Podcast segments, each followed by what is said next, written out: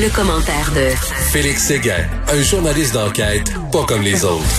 Ben oui, c'est un cadeau qu'on me fait. Chaque jour, je parle à Félix Séguin, le grand journaliste au bureau d'enquête de Québécois que j'aime beaucoup. Salut Félix. Salut. Écoute, on revient sur cette histoire de l'employé du Walmart de Sherbrooke qui avait été euh, frappé par un véhicule dans un stationnement qui est décédé.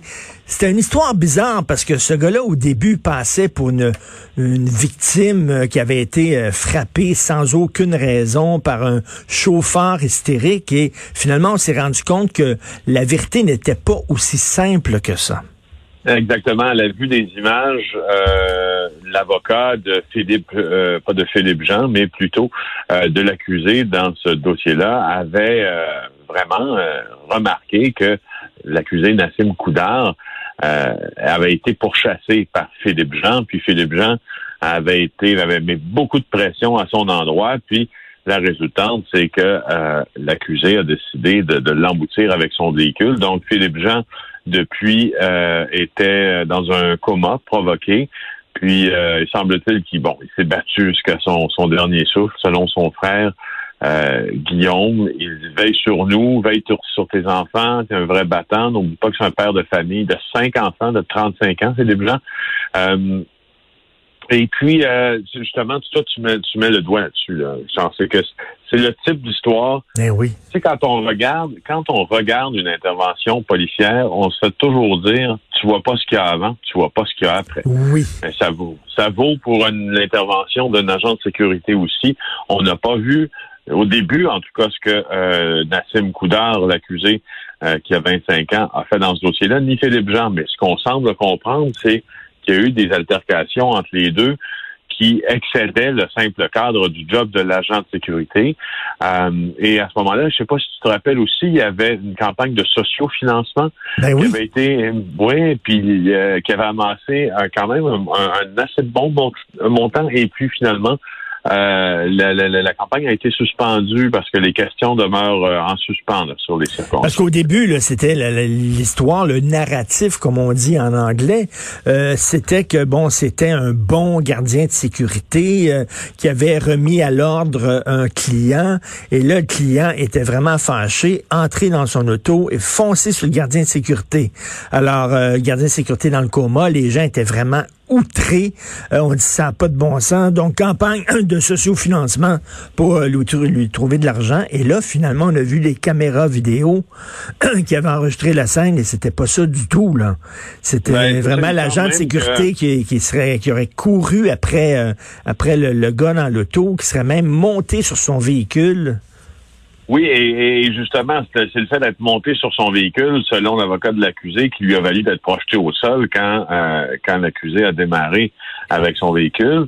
Euh, et je te rappelle aussi pourquoi au départ ça avait suscité l'indignation, c'est que oui, c'est un c'est un agent de sécurité qui avait remis à sa place quelqu'un dans un dans un Walmart, mais c'était en temps euh, ben, on est toujours en temps, mais en temps de pandémie, en temps de COVID, puis c'est quelqu'un qui, qui, était réputé avoir fait respecter les règles.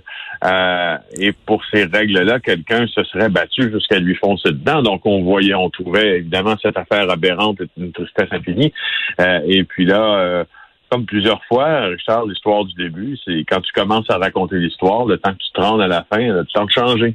C'est vrai, c'est vrai. Hein, euh, des fois, ça prend deux, trois jours avant qu'on connaisse la, la vérité euh, sur euh, sur un fait divers comme ça. Mais c'était une des premières histoires au début de la pandémie, justement, où quelqu'un voulait pas mettre son masque, puis il y a eu une chicane. Après ça, il y en a eu quelques-unes, quelques-unes histoires comme ça, où des gens se chicanaient avec les, les gardiens de sécurité, avec les employés de commerce à propos du masque. Mais c'était une des premières fois.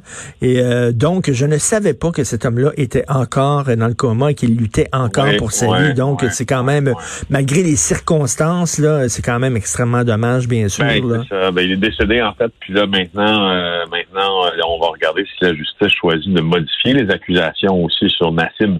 Parce que, bon, tu peux être accusé de, de voiture causant des lésions, de, mais si la personne meurt, là, c'est une autre affaire. Les accusations au sens criminel vont peut-être changer. Ben, tout à fait. Écoute, tu veux parler des fraudes de la, concernant la PCU. Oui, parce que les ados sont visés. On va te raconter l'histoire par ma collègue Anne-Caroline Desplantes qui raconte l'histoire euh, du jeune Tommy Larochelle. À la fin de juin, il reçoit un chèque de 887 dollars euh, de l'Agence du revenu du Canada. C'est un remboursement d'impôts pour sa déclaration de revenus de 2019. Il y a juste un, un pépin, c'est que Tommy n'a jamais travaillé de sa vie.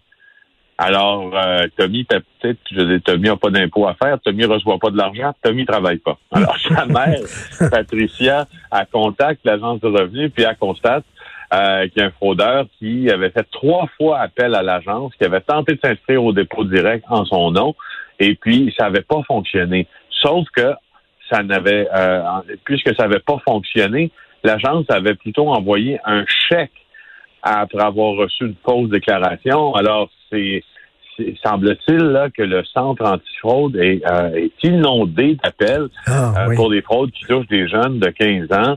Euh, T'imagines comment ils rient à la barbe, ces gens-là, du, du fédéral? 1333 rapports de fraude entre le 6 mars et Mais, le 31 mais c'est trop facile de frauder ce programme-là. Vraiment, là? Il y en a énormément de fraudes.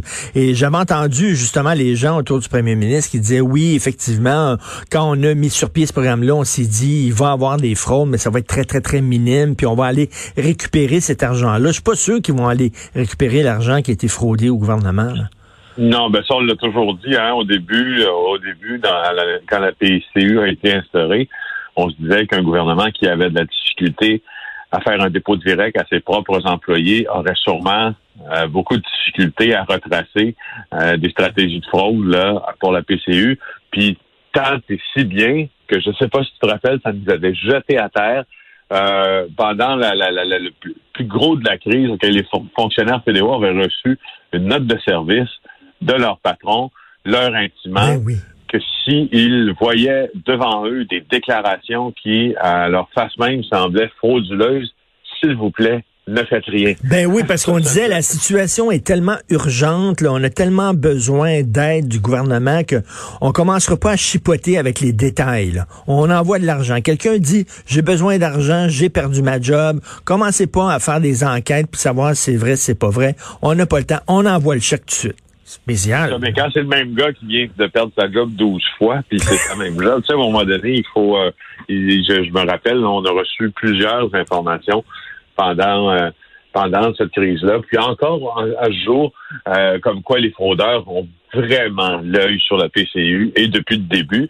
Et en raison justement de cette prestation d'urgence, ben, l'urgence fait en sorte que c'est souvent où on retrouve les fraudeurs. Parce Tout que à les fait. critères sont abaissés. Écoute, je vais profiter du fait que tu sois là pour euh, parce que bon, te fait, euh, tu suis beaucoup toutes les histoires de narcotrafic. Tu es allé euh, au Mexique, tu fait d'excellents reportages, euh, des podcasts, des balados ici. Bon, l'histoire du trafic de drogue, des nar- euh, narcotrafiquants, euh, ça t'intéresse beaucoup. J'avais hier à l'émission Jean-Sébastien Fallu que tu connais, qui est professeur en psychoéducation à l'université de Montréal, qui depuis très très longtemps dit que la guerre à la drogue, ça ne donne rien et il va falloir aborder ce sujet-là sous l'angle de la santé publique plutôt que sous l'angle de la justice et du crime. Et là, il y a de plus en plus de gens, le premier ministre euh, du, euh, de la Colombie-Britannique qui est d'accord avec ça, il y a des chefs de police, aux États-Unis, il y a des associations de chefs de police, ça commence à faire son petit chemin. Même là, on dit, euh, finalement, on a dit aux procureurs fé- fédéraux, ne portez plus de- pour possession simple de drogue. Si quelqu'un est pris avec, euh, je sais pas, un gramme de coke sur lui, on dit que c'est pour euh, une utilisation personnelle, on ferme les yeux, tout ça. Euh, Qu'est-ce que tu en penses de ça en disant, euh, ça donne rien, on a, on a investi des gonzillards de dollars dans la lutte contre la drogue et c'est toujours aussi facile de se trouver n'importe quelle drogue.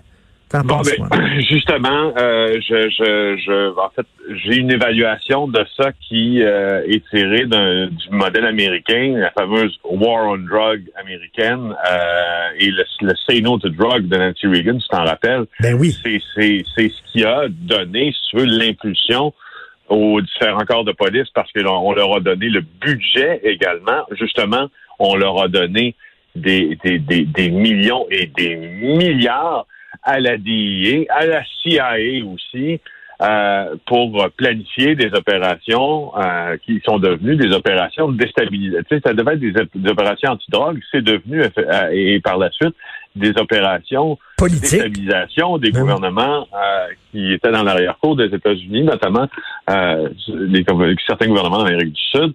Et je, je, je, crois à la lecture des chiffres qui ont qui ont découlé des premières luttes à la drogue les États-Unis, euh, depuis cette lutte-là, voient le nombre euh, de décès par surconsommation s'accroître, s'accroître, s'accroître toujours mmh. pour mmh. atteindre 60 000 en 2016, qui est le plus fort de la crise des opioïdes. Donc, tu vois que toute cette stratégie-là aux États-Unis, sans dire qu'elle a prouvé son échec, elle a prouvé minimalement qu'elle ne savait même pas elle-même combattre une épidémie dans sa une épidémie de santé. La drogue, c'est aussi une épidémie là. Mmh, euh, mmh. Donc un problème de santé publique dans sa propre cour. Alors, euh, alors le, changement semble, en tout cas pour moi, là, le changement semble on devra. On ben oui, on n'a pas le choix. Mais tu sais, euh, je, disais ça à Jean-Sébastien hier, la fameuse phrase de Einstein la folie, c'est de toujours faire la même chose en espérant d'avoir des résultats différents à chaque fois. Donc, à un moment donné, on a essayé beaucoup, beaucoup, beaucoup de faire la guerre aux trafiquants, puis à la drogue, puis ça. Puis tu me donnes 15 minutes, puis je peux trouver n'importe quelle drogue possible et impossible. C'est très facile. On connaît tous quelqu'un qui connaît quelqu'un qui a le numéro d'un pusher, qui fait la livraison à domicile. Ça veut dire, à un moment donné, il va falloir tenter d'autres approches. Mais juste travailler à Cube aussi, Richard. je veux dire, t'es vraiment à la bonne place. oui. tu sors dans la rue, c'est le parc Émilie Gamelin. En face du parc Émilie Gamelin. Hey, je sais pas, tu parlais de... market de la drogue. Euh, hey, juste te dire, 15 euh, milliards de dollars euh, en 96 pour la lutte à la drogue. De 87 à 97, un total de 110 milliards consacrés à la lutte à la drogue. Qu'est-ce que ça a donné exactement? Ça, ça c'est vraiment, là, c'est aussi facile qu'avant d'avoir de la drogue. Et tu parlais de, du combat de Nancy Reagan contre la drogue, Say No to Drugs. Euh, T'es plus jeune que moi, toi, Félix, mais je me souviens quand je regardais la télévision américaine, il y avait une publicité qui nous avait tous marqué. C'était, tu voyais une poêle à frire là, sur le sur le rond là, euh, de la cuisinière là, et là quelqu'un cassait un œuf, puis là faisait frire l'œuf, et là c'est écrit, c'était écrit This is your mind on drugs oui, la drogue te fait frire le cerveau. Oui, je l'ai vu euh, récemment, cette publicité-là. Je pense que même euh, euh, les réalisateurs de l'émission Narcos on l'ont intégré dans leur premier épisode, premier de la premier de la série. Je regardais aussi, Richard, la répartition. tu, vois des crédits de ce que je te disais, les, les, milliards et les milliards et les milliards là qui sont dépensés vraiment, le poste budgétaire principal, c'est la répression. Hmm. Ensuite, c'est le traitement. Après, c'est la prévention. En toute fin, euh, 0,4 du budget pour les collaborations internationales, 0,8 en recherche. Euh, mais c'est vraiment, tu vois, la répression pour, pour les Américains qui est le modèle à suivre. Puis, euh, tu vois qu'il a aussi peut-être prouvé ses limites. Ben oui, tout à fait. Merci beaucoup, Félix. Passe un excellent week-end. On se reparle lundi. Merci. lundi. Salut. Chaque fois que je parle de narcotrafic, hein, je vous le dis, là, je me mets à genoux. Là. Je vous le dis, vous devez lire absolument les romans de Don Winslow. Don Winslow, qui est un journaliste américain qui suit justement toutes les histoires de trafic de drogue depuis des années et des années et qui a fait finalement des romans basés sur la, sur la réalité. C'est extraordinaire, c'est super bon. Le premier roman, c'est des séries, une série de quatre romans qui s'appelle La griffe du chien. Alors, à un moment donné, je suis allé acheter des magazines euh, dans un multimag et le monsieur qui travaillait là me dit, Monsieur Martineau, vous devez absolument lire ce livre-là. Puis il me donne, il me donne le livre, je l'ai acheté. Le meilleur roman policier à vie que j'ai lu. C'est extraordinaire. Depuis ce temps-là, je suis un fan de Don Winslow. C'est ma drogue dure. Il vient d'ailleurs de sortir de Border, qui est le nouveau chapitre de sa saga sur le narcotrafic au, Mexique. Faites-vous plaisir, lisez ça. C'est vraiment absolument passionnant. Et c'est un gars, justement, Winslow, qui défend depuis très, très longtemps euh, une approche qui est plus santé publique plutôt que euh, lutter euh, contre les criminels. Il dit que ça mène strictement à rien. Donc, Don Winslow.